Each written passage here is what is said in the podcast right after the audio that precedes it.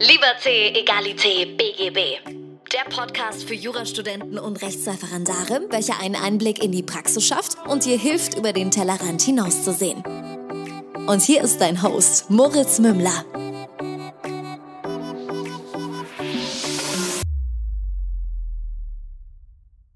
Herzlich willkommen zu einer neuen Folge von Liberté, Egalité, BGB. Heute habe ich eine ganz besondere Folge für dich. Sie ist etwas spezieller. Ich habe mit Nicole Fahnenkopf ein Video aufgenommen zum Referendariat, zu allem drumherum. Also wirklich gefühlt alle Fragen, die man vorm Ref beantwortet bekommen kann, haben wir beantwortet. Wir haben das Ganze im Videoformat auf YouTube gemacht, auf dem Instagram-Kanal von uns und auf dem Instagram-Kanal von Altmann Schmidt Bayern. Ähm, schau dir das gerne an, wenn du es mit Video sehen möchtest. Aber ich dachte mir, es wäre viel zu schade, das äh, ausschließlich per Video irgendwo zu verbreiten. Ich werde nicht dafür bezahlt, dass ich dieses Video hier teile. Es ist nur insofern eine Kooperation, als dass wir das Ganze zusammen machen.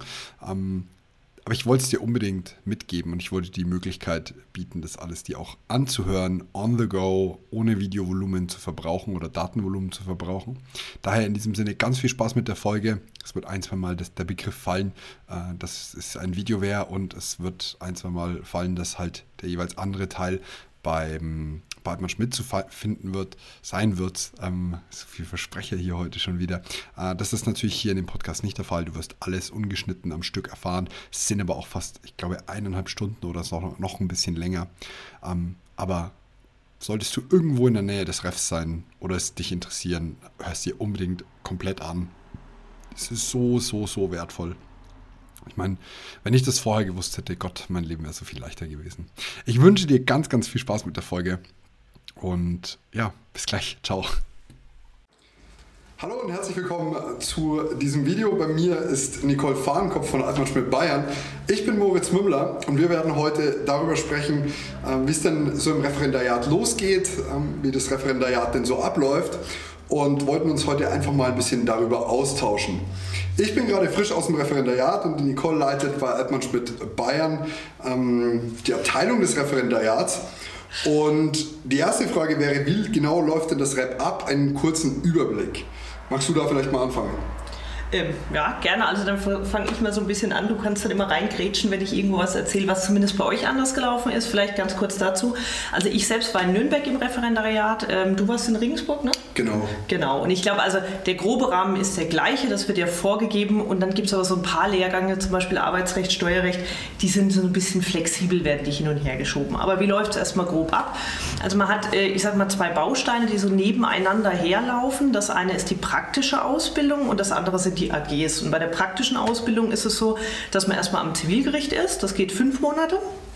Dann geht es in die Staatsanwaltschaft rüber, dann geht man in die Verwaltung, dann geht man zum Anwalt, dann kommt das äh, schriftliche Examen und dann ist eben die Wahlstation, da darf man auswählen, welchen Bereich man machen möchte, deswegen eben Wahlstation und danach ist dann die mündliche Prüfung. Und das heißt, ähm, da hat man eben dann beim Praktiker zu tun, ähm, wir haben gerade schon ein bisschen drüber geredet, ist sehr unterschiedlich, was die von einem haben wollen. Ne, manche spannen einen ziemlich viel ein, manche relativ wenig, aber es gibt eine gewisse Anzahl an Pflichtaufgaben, die man halt machen muss. Und das heißt zum Beispiel am Anfang im Zivilgericht war es bei mir jetzt so, ich war beim Amtsgericht und ich habe mich mit meinem Richter echt gut verstanden und hatte da auch Bock drauf. Also ich war echt jede Woche einen ganzen Tag in der Sitzung. So viel muss man nicht machen, mir hat es halt Spaß gemacht. Mhm. Ähm, andere schreiben ihre fünf Aufgaben, so weißt du es auswendig? Es sind fünf, glaube ich. Und ähm, ergänzend dazu ist es so, man muss nicht mal zur Star. Ich war beim Strafgericht, mhm. das heißt, ich war wieder bei Gericht. Ich würde empfehlen, zur Staatsanwaltschaft zu gehen, weil das doch nochmal ähm, fürs Examen ein bisschen besser vorbereitet, eine Abschlussverfügung zu machen. Bei mir ging es ans Strafgericht. Ähm, genau, und äh, der Disclaimer, der mir noch eingefallen ist, das ist ja nur Bayern. Also ich nehme an, dass es in den anderen Bundesländern zumindest von den Stationen ähnlich abläuft. Hm, ich kann es aber nicht garantieren, weil ich es einfach nicht besser weiß. Ähm, aber ja, das ist so der, der grobe Überblick. Genau, also ich glaube, die zeitlichen Rahmen sind teilweise ein bisschen unterschiedlich. Es ist nicht überall. In Bayern haben wir 20 Monate Referendariat. Mhm. In anderen Bundesländern ist, glaube ich, leicht unterschiedlich. Aber im Groben hat man halt diese Stationen, die sind vielleicht zeitlich ein bisschen anders verteilt. Und daneben eben der zweite Baustein sind die AGs, das heißt die theoretische Ausbildung. Ich fand es damals krass, es war wieder so ein bisschen wie in der Schule, fand Voll. ich. Also total irgendwie, man trifft sich da morgens quasi im Klassenzimmer, momentan virtuell, aber normalerweise dann ja auch vor Ort und hat wirklich vorgegeben, Vormittag da seinen Unterricht. Da gibt es ähm, zwei verschiedene Sachen, sage ich mal. Also es gibt zum einen Lehrgänge, das heißt am Anfang eigentlich von jeder neuen Station hat man immer so einen Blocklehrgang. Zivilrecht sind, glaube ich, wirklich überall zwei Wochen am Anfang. Strafrecht Und sogar vier. Vier sogar, okay, vier krass. Also ich dachte, also mindestens... Mit einem einzigen Wochentag frei nur. Also da war wirklich oh. getaktet. Das war echt, das war schon, das war schon stressig. Wo wir gleich bei dem Punkt werden, wie zeitintensiv und stressig ist das Ganze. Genau. Also so, das passt gleich wieder zu der, zu der Frage. Also ja, zwei Wochen Zivilrecht, hast du gesagt, bei uns wie gesagt vier. Mhm. Aber das, ist auch vari das variiert auch. Und genau. ich persönlich habe das Reif total unterschätzt zeitlich. Also ich dachte halt wirklich so, ja cool. Also ich, ich hatte, ich bin davon ausgegangen, es wird wie eine 40-Stunden-Woche, aber mehr vom privaten Lernen und nicht davon, dass ich mhm. in die AGs muss. Ähm, ich war auch in der Zivilstation jeden, jede Woche einen ganzen Sitzungstag bei meinem Richter. Der war auch sehr ambitioniert. Der hat wirklich von 8 Uhr morgens bis um 16 Uhr durchgepeitscht. Und ähm, es ist aber sehr unterschiedlich. Also man sollte sich seine Ausbilder auch mit Bedacht auswählen. Ähm, ja, ich glaube, da kommen wir gleich eh noch zu, weil die Frage voll. war auch so ein bisschen, wie man auswählen kann. Vielleicht bei mir, mir noch so ein Stress.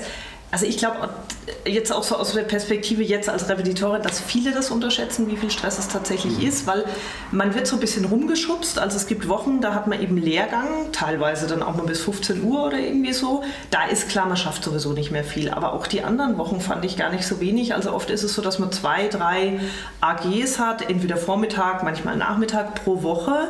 Dann muss man aber ja eben beim Richter noch was tun. Wie gesagt, wir hatten jetzt beide welche, die viel verlangt haben, wo man halt wirklich jeden Tag reinkommt. Viele sagen auch. Jede Woche einen Tag. Genau, jede Woche einen Tag. Viele eben machen es auch so, kommst halt einmal einen Sitzungstag mit, dann schreibst du mir noch drei Urteile, dann ist gut. Aber das muss man ja auch noch machen. Ja. Und dann will man ja eben auch noch lernen, dann vielleicht noch irgendwie äh, ein Rap oder muss man ja nicht. Aber also ich fand eigentlich schon, dass das recht voll ist. Und vor allem der Fehler, den ich finde, den viele machen, ist am Anfang erstmal so oh, Gaudi-Ref. Ja, voll. Und Aber dann wird es halt irgendwann richtig eng. Das ne? kannst du halt leider empfehlen, so oft du willst. Man hört trotzdem nicht drauf. Das ist ja. das Problem. Also ich wusste es vorher und ähm, habe dann zum Glück relativ zeitig die Kurve bekommen, nach einem halben, dreiviertel Jahr. Aber das ist hat, schon zeitig. Jemand hat zu mir gesagt, er hat ab Tag 1 mitgelernt und ich war so wie ab Tag 1. Und dann habe ich wirklich gesagt, okay, da muss ich mich auch hinsetzen. Ähm, es ist stressig und wenn man vor allem sieht, wann die Repetitorien angeboten werden, nämlich am Wochenende und in Crashkursform, dann weiß man ganz genau, was nebenher möglich ist und was nicht. Nämlich am Wochenende ist, ja, wenn man die entsprechenden Lücken füllen möchte in den verschiedenen Rechtsgebieten, ist halt einfach Repetitorium.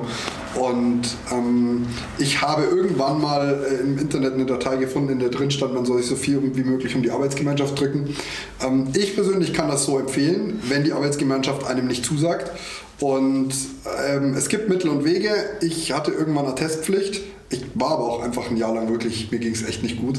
Und äh, das hat mir schon geholfen. Mir hat auch die Covid-Situation sehr, sehr, sehr in die Karten gespielt. Es ist einfach mal komplett ausgefallen. Darüber kann man sich ärgern oder aber man nutzt die Zeit und lernt selbst. Aber alles in allem, es ist eine stressige Zeit. Ähm, aber wenn man von Anfang an dran bleibt, würde ich sagen, es ist machbar.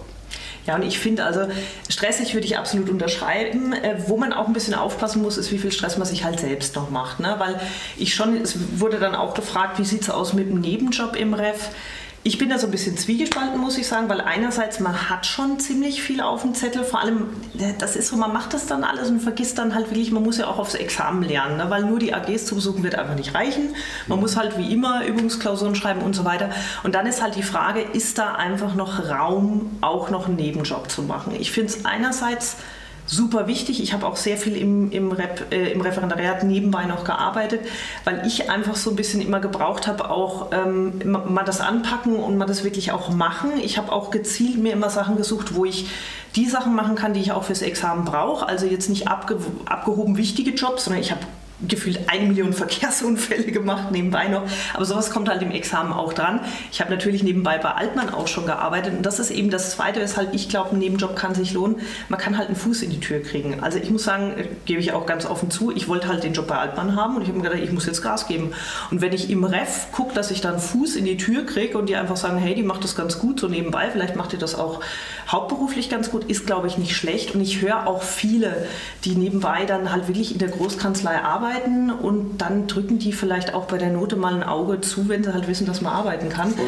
Bloß ich glaube, man muss halt auf der anderen Seite auch sehen, Nebenjob in Ehren, ähm, wenn die Note nicht passt, ja, was halt, schon, was halt schon seine Vorteile bringt, ist, wenn du einen juristischen Nebenjob ausführst. Ja. Da kann man gleich mal den Side-Fact droppen. Ich glaube, man braucht eine, eine Punktegrenze. Ich glaube, du darfst nicht unter 5, 5,25. 5,25 Punkte. Wenn du da drunter landest, darfst du nur juristische Nebenjobs haben. Ansonsten, die sind immer genehmigungspflichtig, man bekommt es aber durch. Mhm. Und wenn du drüber bist, kann der völlig frei sein. Es geht aber um die Staatsnote. Der Schwerpunkt ist in Bayern da irrelevant. Genau. Da vielleicht auch noch ein Fact dabei. Ich habe auch nachgeguckt von Stunden her. Es ist so, also neun Stunden nebenbei ist eigentlich nie ein Problem, ist wirklich in so einer Verordnung geregelt. Und bis zu 14 14 Stunden nebenbei kriegt man eigentlich ganz gut genehmigt. Ich glaube aber auch, ne, weil dann manche sagen, oh, nur 14 Stunden. Wie gesagt, man hat noch was zu tun. Also ich würde jetzt auch keinen 20-Stunden-Job. Naja, also ich muss dazu sagen, ich wurde ja wegen meiner Selbstständigkeit gefragt, erstens, wie lange dauert das Ganze? Zweitens, wann wollen Sie das machen? Drittens, brauchen Sie Arbeitsmaterialien vom Staat dafür? Äh, und viertens, noch irgendwas anderes. So von wegen, werden Sie in Ihrer Tätigkeit beeinträchtigt? Ich habe lediglich zwei, zwei Stunden am Wochenende zwischen 16 und 18 Uhr am Samstag gearbeitet und natürlich keine keine staatlichen Materialien benötigt, dann bekomme ich auch einen Nebenjob durch, eine Selbstständigkeit. Also sowas geht. Die Frage ist, wer überprüft, wie viele Stunden man arbeitet. Die andere Frage ist wieder, ist es sinnvoll? Aber und ich glaube auch wirklich jetzt gerade, also ne, du hast ja was ganz anderes, aber gerade wenn es noch was Juristisches ist, sind die da auch echt großzügig. Also ich muss auch wirklich sagen, weil ich habe ja dann nebenbei bei Altmann schon gearbeitet und ich habe wirklich auch ein, zweimal die Situation gehabt, dass ich gefragt wurde, ob ich eine Vertretung machen kann und ich hätte eine AG gehabt oder so. Und ich habe das wirklich immer ganz brav abgeklärt, weil ich mir dachte, oh Gott, wenn da was passiert, äh, da gab es echt nie ein Problem, weil ich sage mir ganz ehrlich, besser können Sie Jura nicht lernen. Oder wenn ich in der Kanzlei mal irgendwo zu Gericht fahren soll, dann sagen Sie, machen Sie das, das ist super. Also ich fand das... Es war bei uns strenger. Ähm, wir durften auch nur mit triftigen Grund-AGs tauschen. Und nur da, wenn wir jemanden finden, der mit uns tauscht? Das schon, weil die halt so die Tauscherei unterbinden wollen. Aber ich hatte das Gefühl, wenn die wirklich wissen, du, willst jetzt wegen irgend, irgendwas mal tauschen, was dir in deiner Ausbildung was bringt, zumindest hatte ich nicht das Gefühl, dass er einem Steine im Weg legen wollen. Nee, das nicht. Also das, es ist auch so, ähm, das dürfte auch äh, später noch kommen. Wir, ich behandle es jetzt schon mal, weil es gerade passt, ähm, inwieweit man zum Beispiel ein Studium nebenher haben darf. Ähm, das Ganze ist auch genehmigungspflichtig, aber das geht durch und äh, man wird auch gefragt, ja, wie ernst wollen Sie das Ganze denn betreiben? ähm, ich persönlich habe das wirklich nicht gemacht, aber es gab jemanden, der wollte halt einfach ein Semesterticket haben und, äh, oder wie auch immer halt immatrikuliert sein. Ähm, und da wurde dann gefragt, ja, wie ernsthaft wollen Sie das machen? Und die Person hat sich nicht so richtig getraut zu sagen, ja, es ist ein Spaßstudium. Ähm, hat, dann hat aber das Gegenüber nachgefragt, ja, ist es wirklich nur wegen dem Semesterticket? Dann hat ein Jahr schon geholfen, dass man das durchbringt.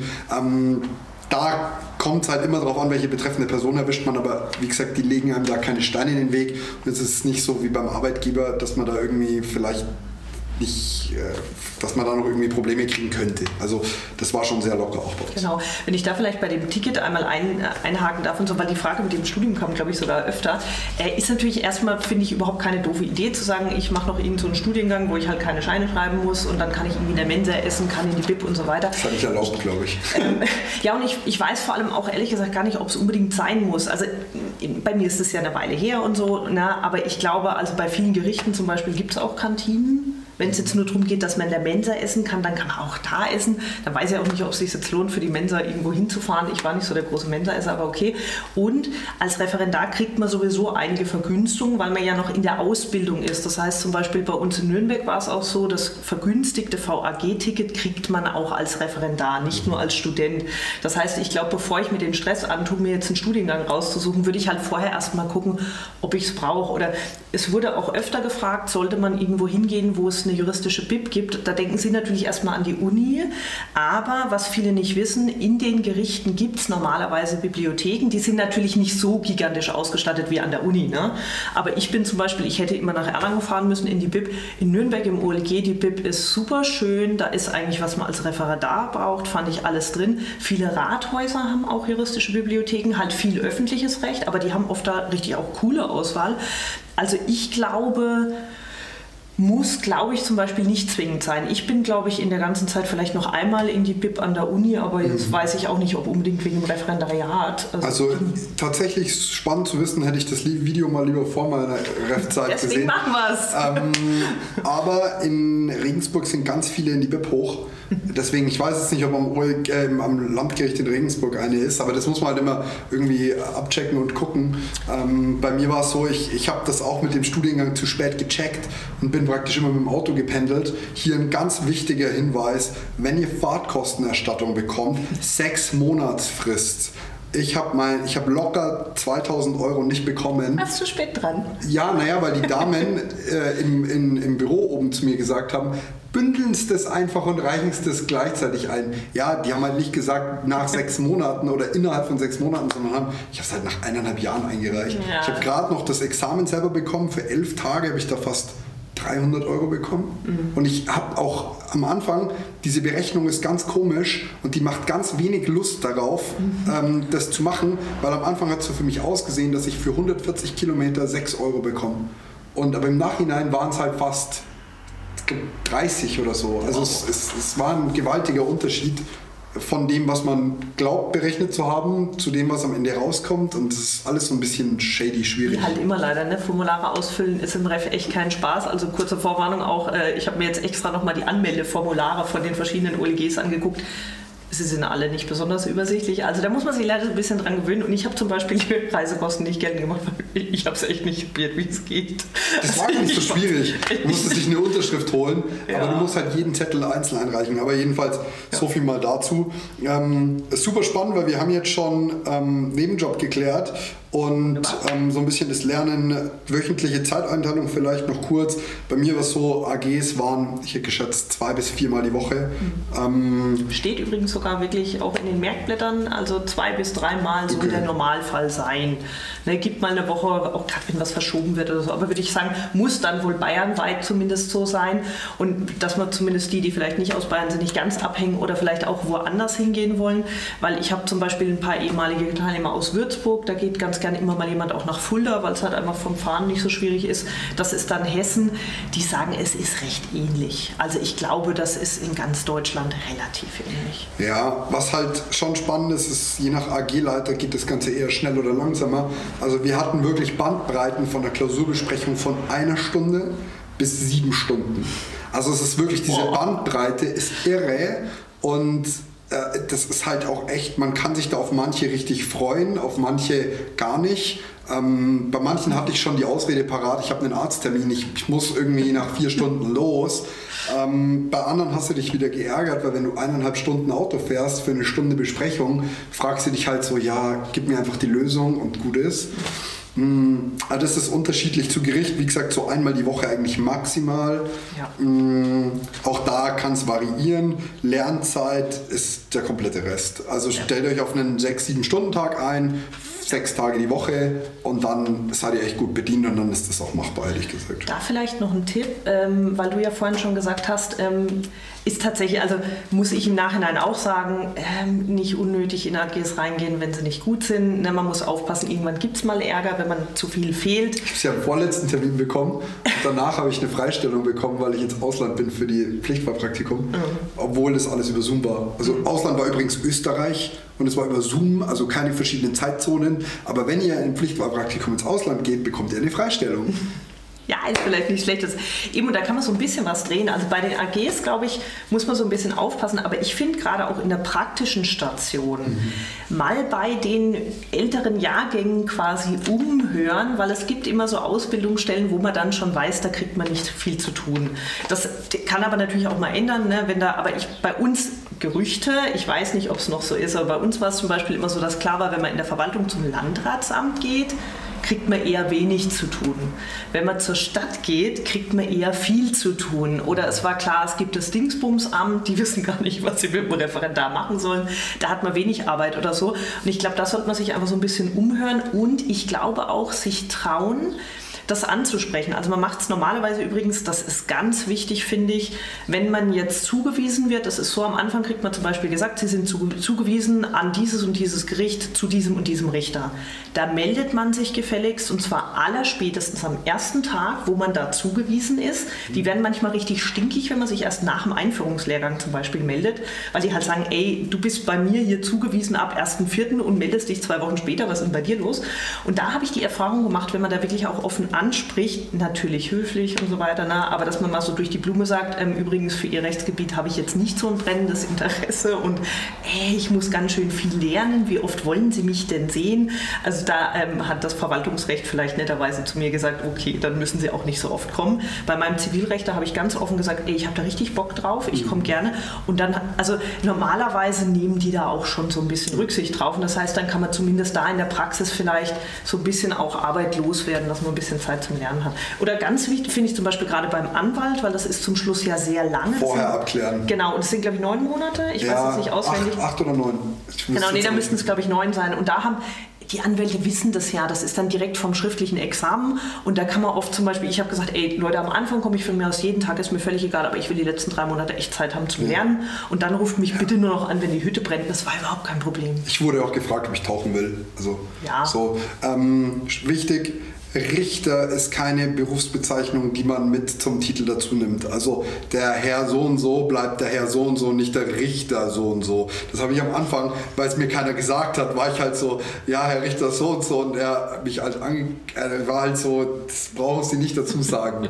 Es war ein bisschen unangenehm. Ich, ich würde euch einfach empfehlen, lasst es einfach weg. Einen Doktor- und einen Professortitel natürlich dazu, so versteht sich von selbst. Am besten auch, wenn es keinen gibt. Besser. Ja, lieber mal ein zu viel als ein zu wenig. Ähm, Ansonsten wurde gefragt, ob die Juristen auch so ausgebeutet werden wie die Lehramtsstudenten. Äh, ich muss sagen, ich persönlich habe mich gefragt, warum ich Geld bekomme. Also ehrlich, ich habe den, den Grund darin gesehen, dass sie mich zwingen können, zur Arbeitsgemeinschaft zu gehen. Es war wirklich so ein bisschen, da habe ich mich auch ein bisschen verarscht gefühlt, weil ich dachte mir so, ja, die macht das nur, um mich zu zwingen, damit ich jetzt in die AG gehen muss. Allerdings, wenn man dann wirklich auch was machen muss, gerade für in der Verwaltung oder im, im, am Gericht, kann das anders aussehen. Das ist aber, ich würde sagen, ausbilderabhängig ja. und ja nur insoweit relevant, als man ein, zwei Tage die Woche beim Ausbilder ist. Mhm. Weil für die AG ja, das ist ja, das ist ja eine Lehrveranstaltung, da wird man nicht ausgebeutet. Nee. Also ich würde auch sagen, jetzt so, ne, ich, ich habe ja schon ein paar Jahre jetzt auch einfach mit Referendaren zu tun. Ganz selten habe ich das mal gehört, dass man irgendwie einem Ausbilder zugewiesen ist. Also ich hatte mal einen, der war irgendwie ähm, bei einem Amt und musste gefühlt äh, pro Woche 200 Bescheide raushauen. Boah. Das war ein Massenverfahren und so. Und der hatte gesagt, das, das war jetzt auch nichts so Kompliziertes oder so. Aber da war halt klar, die haben halt eine billige Kraft gebraucht, die das alles macht, da irgendwie die Namen einzusetzen und die Tatbestände oder so. Ja, aber echt, das habe ich in zehn Jahren vielleicht ein, zwei Mal gehört. Die allermeisten muss ich auch sagen, jetzt gerade so die Ausbilder, die geben sich schon auch Mühe und wollen einem was beibringen. Und klar hat man mal mehr zu tun, aber ich würde sagen, Ausbeutung fand, nee, fand ich nicht. Und ich habe jetzt, glaube ich, auch schon keinen gehört, dass ich ausgebeutet Ich meine, man, man, verdient jetzt nicht die Welt, aber, aber man wird ausgebildet. Es ist trotzdem für mich relativ Das sollten wir vielleicht nochmal sagen, weil du ja, weißt bei mir genau. in Bayern war, ja ganz genau ist immer so schwierig, weil wir hatten auch einen Gehaltssprung drin, wir hatten eine Erhöhung drin um 100 Euro. Ähm, das hat dann irgendwann ein Referendar gesagt, ja, wir kriegen jetzt mehr und wir waren alle so echt, haben wir gar nicht mitgekriegt. Also ähm, reicht Bei mir waren es 1,4 netto, glaube ich, oder eine 1,3 netto. Ähm, es kommt aber natürlich dann wieder darauf an, welche Steuerklasse habt ihr außerhalb dessen. Ich habe natürlich noch so Einkünfte gehabt. Ähm, da ist es auch so, ihr müsst die am Anfang angeben äh, und die können die Gehälter mindern. Ähm, das ist relativ ekelhaft sogar, weil die bis 55 Prozent mindern können. Wonach die feststellen, wie viel ihr verdient habt und so, wenn ihr zum Beispiel einen älteren Steuerbescheid, weil es keinen aktuellen gibt, eingereicht habt, weiß ich nicht. Also ich glaube nicht, dass da eine Schnittstelle zum Finanzamt ist. Mhm. Ähm also bei mir war es zum Beispiel so, ich musste, weil ich nebenbei bei Altmann schon gearbeitet habe, ich musste schlicht und ergreifend versichern, dass ich da nicht mehr verdiene als im Ref. Und die haben halt gesagt, wenn ich in die Nähe komme, muss ich Bescheid geben, weil dann fangen die quasi an, drüber nachzudenken. Und die haben das dann monatsaktuell quasi abgefragt. Okay, also daran, also sowas wüsste ich jetzt nicht, dass ich unterschrieben habe. Also Wahrscheinlich haben es bei dir gedacht, der verdient bestimmt eh. Der, der schaut so ärmlich aus. ähm, hier steht etwas äh, Angst vor Blamage im Referendariat. Ich nehme mal an, was die Arbeitsgemeinschaft angeht oder vom Ausbilder. Ähm, das Problem ist, ja, ich würde sagen, das ist äh, typenabhängig ja. und äh, man ist da in der Gemeinschaft.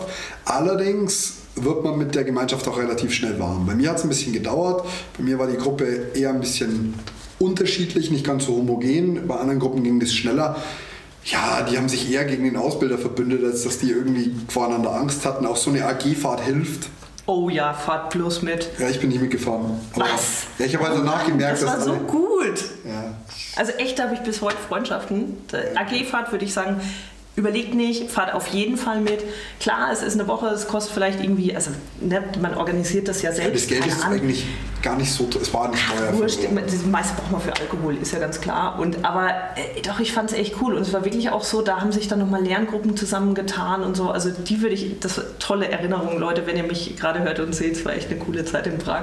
Nee, also würde ich auf jeden Fall mitnehmen. Und ich glaube auch mit dem Blamieren, also ich glaube in der AG Klar, da sitzt ja, immer einer drin, der alles weiß. Aber nee, man hat auch schon dumme Antworten. Was habe ich an dummen Antworten gebracht? Ja, ich auch. Ähm, aber es ist, es ist halt schon lockerer. Es ist auch, so wie gesagt, wieder so ein bisschen wie in der Schule. Wenn man Angst hatte, vor der, in der 9. Klasse sich zu blamieren, wenn man in, in, in Deutsch irgendwie eine, eine, blöde Antwort gebracht hat, dann wird das auch jetzt noch der Fall sein. Ja. Ähm, aber es ist trotzdem familiär und ich persönlich habe keinen Grund gesehen, irgendwie großartig Angst zu haben es waren schon viele dabei, die besser waren. Das muss man schon so sehen. Ja, aber da, ich finde, da ist es ja auch immer so, also keine Ahnung, dann gibt es den einen, der weiß halt im Zivilrecht alles und dafür weiß ich mal was im Strafrecht. Ich glaube, da sollte man sich nicht so einen Kopf drüber machen. Und ja. mir fällt dazu noch was ganz Krasses ein. Ich wurde danach von Leuten, die ich nicht kannte, weil ich ab und zu in anderen AGs drin war, denen habe ich halt so gequatscht gehabt und dann waren die so, ja, bei dir hat man immer das Gefühl gehabt, du kannst alles. Und ich war halt so, ja, ist schön, wenn ihr dieses Gefühl hattet. Also erstens haben zu der Zeit meine Noten was anderes gesagt und zweitens ich auch. Ähm, und meine vermeintlich saudummen Antworten, wo ich mir gedacht habe, Hilfe, das war für gar nichts, haben gar nicht so dümmlich auf andere gewirkt. Also genau. da macht man sich oftmals auch selber mehr Kopf, als, als es dann tatsächlich gut ist. Ich weiß auch nicht, wie das bei dir war, aber ich fand das ganz krass. Ich fand an der Uni also ich weiß noch, ich habe angefangen zu studieren, da gab es dieses Gerücht, ja, Jurastudenten sind die Letzten, die reißen irgendwie bei den Hausarbeiten die wichtigen Seiten aus den Lehrbüchern. Bei uns hat es gestimmt leider. Also wir hatten wirklich mal eine Hausarbeit, da gab es in der ganzen Bib zwei Kommentare zum WHG und innerhalb von drei Tagen waren da die entsprechenden Seiten rausgerissen, wo ich wirklich dachte, ich habe nicht gedacht, dass sowas wirklich ja, passiert. Aber an der Uni gab es solche Sachen, aber ich muss sagen, bei uns hatte ich das Gefühl, erster Tag Ref, wir waren die Überlebenden und wir waren eine Gruppe, die sich gegenseitig geholfen hat. Und das habe ich mittlerweile schon ganz oft gehört, dass dann anderer Wind, klar, manchmal dauert es ein bisschen, bis man halt so integriert ist oder so, aber ich finde dieses Gegeneinander und Ellbogendenken habe ich im Ref gar nicht erlebt. Und ganz viele, ne, es kommen ja immer mal ehemalige Kursteilnehmer auch auf Kursfeiern und so, und die sagen wirklich, es ist viel angenehmer. Und ich glaube, das ist erst recht ein Grund, keine Angst vor Blamage. Vor allem sind die Gruppen klein. Also bei uns war die Gruppe halt irgendwie mit, fehl, mit fehlenden Leuten, waren wir halt irgendwie zwölf Personen. Wenn also in Nürnberg, glaube ich, sind schon ein bisschen mehr, aber ich sag mal, also am Anfang für den Lehrgang würfeln die manchmal noch zwei ja, Gruppen genau. zusammen, dann sind es halt mal irgendwie 30, 40 und dann wird es geteilt, dann sind es halt so 20. Ich glaube bloß, nutzen Sie die Gelegenheit, weil es ist schon so, ähm, wer einen juristischen Beruf machen will, wird mit großer Wahrscheinlichkeit vor Leuten reden müssen. Ja, safe. Und das fand ich zum Beispiel bei uns ganz krass. Dann hat unser AG-Leiter, der war der Wahnsinn, der hat eine Plädierübung angeboten, weil wenn man dann bei der Staatsanwaltschaft ist, wird man da reingeschickt und man muss plädieren. Das ist so, da kommt man auch nicht drum rum und das geht ganz schön schnell. Und da hat er gesagt, Leute, wenn ihr wollt, ich biete das an, wer das möchte, kann äh, plädieren. Und das Krasse war, ich glaube von 40 Leuten haben sich da drei freiwillig gemeldet. Und da dachte ich mir, ey Leute, ähm, ihr werdet das nächste Woche machen müssen. Und gerade wenn ihr Angst habt, dann macht das doch jetzt mal. Und ich verstehe, ich meine, klar, wir sind, glaube ich, Leute, uns ist das wurscht, wir sitzen jetzt auch hier und quatschen und uns ist nichts peinlich. Aber ich glaube trotzdem, nutzen Sie dann die Chance und quatschen Sie auch in der AG, weil das ist irgendwo doch immer noch ein sicherer Rahmen. Es kommt noch mal eine mündliche und ey, das Verrückte ist ja, man schreibt dieses zweite Examen auf einmal, ist man halt Volljurist und drei Wochen später steht ja, man bei Gericht voll. und soll jemand Das bereitet halt auch vor. Also ja, ich muss sagen, also bitte machen, nicht. meinen Strafrichter gefragt, ob ich nicht mal einen Zeugen roasten darf. ich habe es freundlicher formuliert, ich kenne ihn aber auch schon, seit ich so groß bin. Ähm, und dann habe ich dann so gefragt, okay, ich war auch per Du mit ihm, ich so, wie schaut's denn aus, darf ich mal Zeugen vernehmen? So, ja, das kriegen wir dann schon hin, das kriegen wir dann schon hin. Und dann leider hat es nie, Ach, nie gepasst. Das hat er mich nie machen lassen. Ich meine, ich kann es nachvollziehen, gerade als Richter ist das nochmal eine andere Nummer als als Staatsanwalt. Ähm, aber was cool ist übrigens bei Gericht, wenn ihr da dann schon sitzt, ihr habt zwar keine Robe an, ähm, aber die Leute denken, wenn ihr schon drin sitzt, ihr seid der Richter.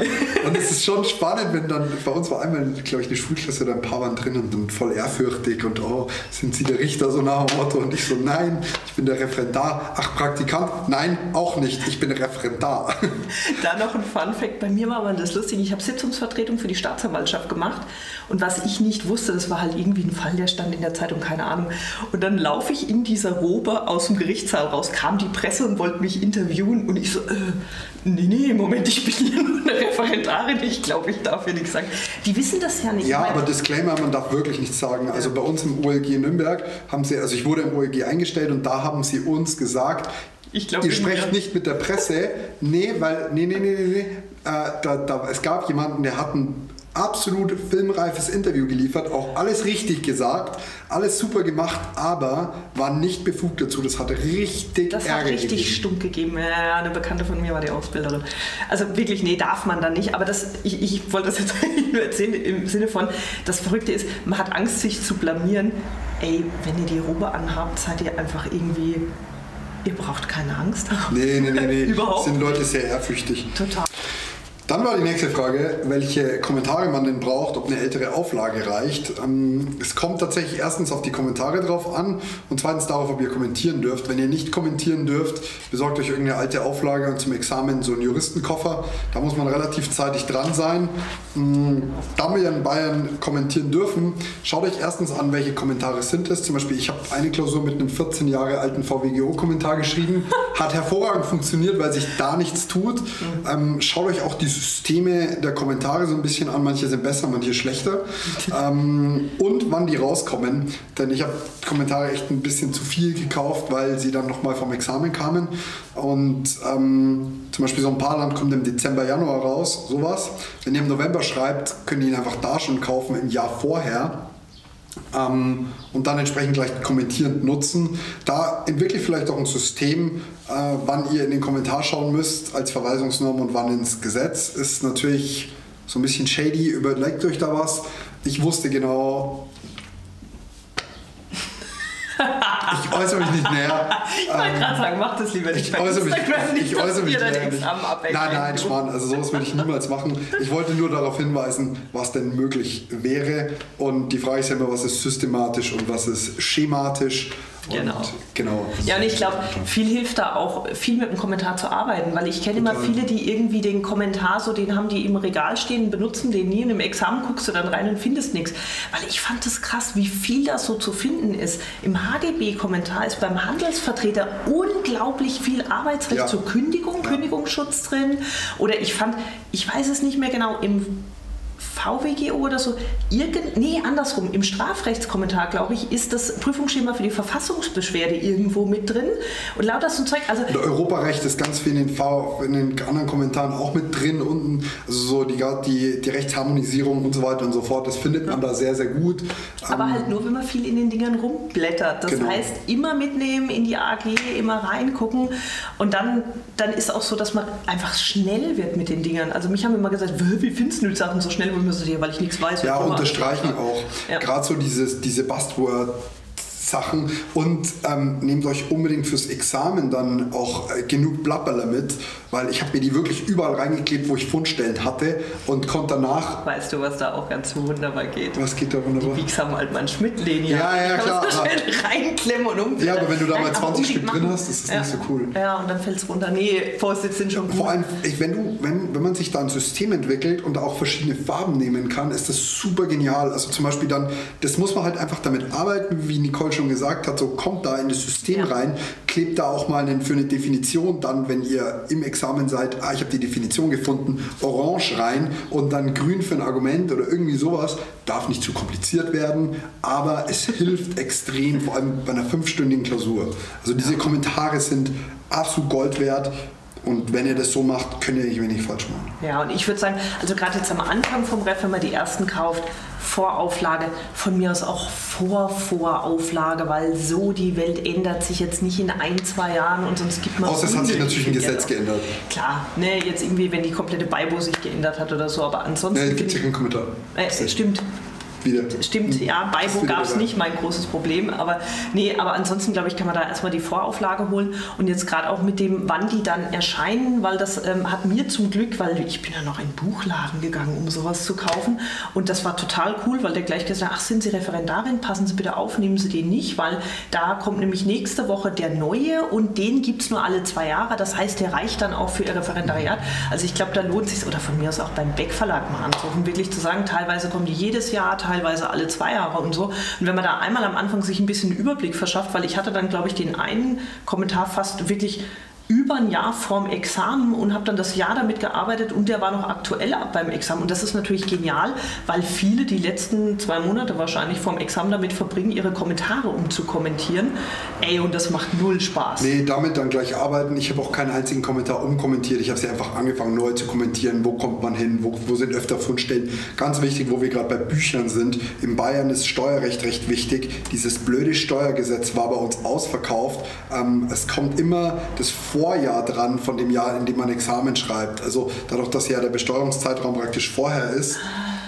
So, du bist schlau. Es, es, kommt immer das Vorjahr dran und dann kann man auch das Gesetz vom Vorjahr nehmen. Oft, beziehungsweise fast immer ist es so, dass man auch das aktuellste nehmen darf. Allerdings, ich, für mich war es saublöd, weil ich habe das Gesetz nicht mehr hergebracht, war überall ausverkauft. Also wirklich überall. Der Steuerrechtslehrgang war und das Neue war noch nicht da. Und dann hast du einen Steuerrechtslehrgang ohne Gesetz, kannst du dir das ESTG ausdrucken und die AO, die bleibt zum Glück gleich, aber das ESTG ändert sich. Kümmert euch da rechtzeitig drum, kauft es normal notfalls zweimal und wichtiger Disclaimer, auch für die mündliche aktuelle Gesetze beihaben. Eine Kommilitonin von mir hatte nicht das aktuelle Steuerrecht, hat dann das vom Prüfer bekommen, weil da eine Spezialnorm drin stand und der hat sich erstmal gescholten dafür, was ihr eigentlich einfällt, nicht mit dem aktuellen Gesetz zu kommen. Sorry, aber da muss ich sagen, zu Recht. Ja, ich meine, scheiße, man denkt Voll. halt nicht mit, aber. Ja, also ich hatte Steuerrecht gar nicht dabei. Äh, aber zum Glück nichts passiert. Ja, und ich hatte Arbeitsrecht gar nicht dabei. Und ist mir auf der Fahrt dorthin eingefallen, don't do that. Es, es beruhigt euch nicht gerade. Ja, nein, das ist echt blöd. Ja. So, dann äh, geht es jetzt dann weiter mit Teil 2 auf dem jeweils anderen Kanal, wo das hier erschienen ist. Deswegen schaut da mal rüber und dann ganz, ganz viel Spaß mit Teil 2. Bis dann. Bis gleich. Hallo und herzlich willkommen zu Teil 2 des Referendariatsvideos. Mein Name ist Moritz Mümmler, das ist Nicole Fahnenkopf. Sie ist Repetitorin bei Altmann Bayern und wir sprechen jetzt darüber, wo man denn im Referendariat hingeht, wie denn das Ganze mit der Bewerbung bzw. dem Einstieg abläuft. Im Teil 1 des Videos haben wir über den Ablauf gesprochen. Den findet ihr auf dem jeweils anderen Profil ähm, und das würde ich mir auf jeden Fall anschauen. Wir haben darüber gesprochen, welche Materialien brauche ich, wie ist es mit der Arbeitsgemeinschaft, Zeiteinteilung, Nebenjob, äh, Studium nebenher etc. Äh, an dieser Stelle herzlich willkommen zu dem zweiten Teil. Von meiner Seite auch nochmal, hallo. Und wir fangen gleich mal an, wie denn alles so ähm, von den Bewerbungsphasen abläuft. Und da ist jetzt die Frage, ob man am Gericht die Bewertungen von den Ausbildern einsehen kann.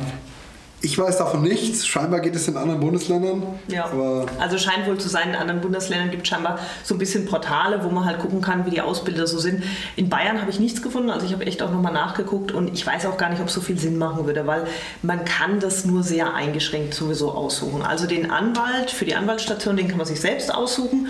Da habe ich jetzt nichts gefunden, aber da würde ich sowieso sagen, einfach mal ein bisschen umhören. Also bei uns war dann, das ist ja sowieso am Ende, da war es dann schon so, dass man so wusste, hm, in die Kanzlei lieber nicht und da, die kümmern sich um einen oder so ist, glaube ich, jetzt auch nicht so der Stress. Ja, oder mal persönlich auch mit denen sprechen, was erwartet ihr. Ja. Aber den, den Ausbilder kann man sich eh nicht aussuchen, das heißt, man sucht sich das Gericht aus.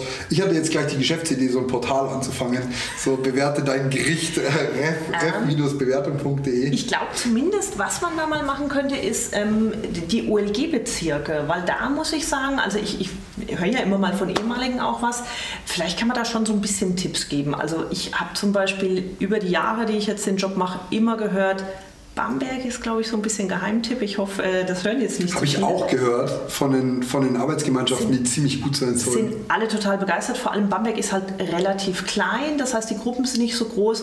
Und da ist so, das ist halt so ein bisschen Randbayern, da wollen scheinbar auch nicht so viele hin. Und das heißt, denen liegen ihre Referendare so richtig am Herzen. Die kümmern sich, glaube ich, richtig gut drum. Wobei ich jetzt nicht sagen will, dass es irgendwo wirklich schlecht ist. Also das glaube ich nicht. Also ich war in Nürnberg und kriege aus Nürnberg auch immer noch viel mit, weil ich in Nürnberg wohne, ist klar ein viel, viel größeres Gericht. Aber ich würde sagen, die Ausbildung hat an allen Gerichtsbezirken die gleichen Schwächen, muss man so zu sagen. Es gibt, es gibt, so ein paar AGs, die sind eigentlich fast nirgends gut, aber es gibt auch überall ein paar sehr gute. Aber Bamberg höre ich halt, dass sie sich sehr herzlich kümmern. In Bayreuth zum Beispiel kamen wirklich die AG-Leiter selbst mal auf mich zu und haben gesagt, Mensch, dürften wir uns bei euren Studenten mal vorstellen, weil so viele halt dann nach, nach dem Studium in Bayreuth aus Bayreuth weggehen. Wir finden es ein bisschen schade. Das heißt, ich war da nicht im Ref, aber ich habe auch das Gefühl gehabt, die kümmern sich einfach echt um ihre Leute. Also ich glaube, wenn einem so ein bisschen der persönliche, herzliche Bezug am, am Herzen liegt, dann vielleicht eher ein bisschen in kleineren Gerichtsbezirk. Ich glaube, man kann auch nachschauen, wie viele wo durchgefallen sind, in welchem, in welchem Bezirk. Das könnte auch ein Punkt sein, wo ich sage, überlege ich mir mal, statistisch gesehen ist es zumindest dann ganz clever zu wechseln. Ähm, ich habe mich auch gefragt, woher die Durchfallquote kommt, weil irgendwie jeder hatte sein erstes Examen ja schon geschrieben und dann war ich so, hm, ich bin mit einer relativ schlechten schriftlichen Note rein. Ich hatte Angst, dass ich halt hinten runterfall und habe dann so mich mal erkundigt, ja, wer soll denn hier eigentlich durchfallen? Und dann hieß es, ja, in München gibt es ja sechs AGs oder vier oder wie viel auch immer, da verschwinden schon ein paar in der Versenkung. Mhm. Ähm, das habe ich nur als Gerücht gehört, das habe ich jetzt nicht irgendwie fundiert, aber ich könnte es mir zumindest vorstellen, dass gerade wenn der Bezirk viel, viel größer ist, das Ganze halt einfach viel unpersönlicher wird, ein bisschen weniger. Ich meine, wenn wir zwölf Personen in der AG waren und du wurdest gefragt und da wurde teilweise einfach gefragt, äh, dann, dann fällt es schon auf. Also insofern, danach kann man schon, glaube ich, gehen. Ich glaube aber, das hängt dann wirklich sehr viel am. Also ich finde, sehr viel machen die AG-Leiter aus. Also da hatten wir wirklich welche, wo ich das Gefühl hatte, dem geht keiner durch den Lappen.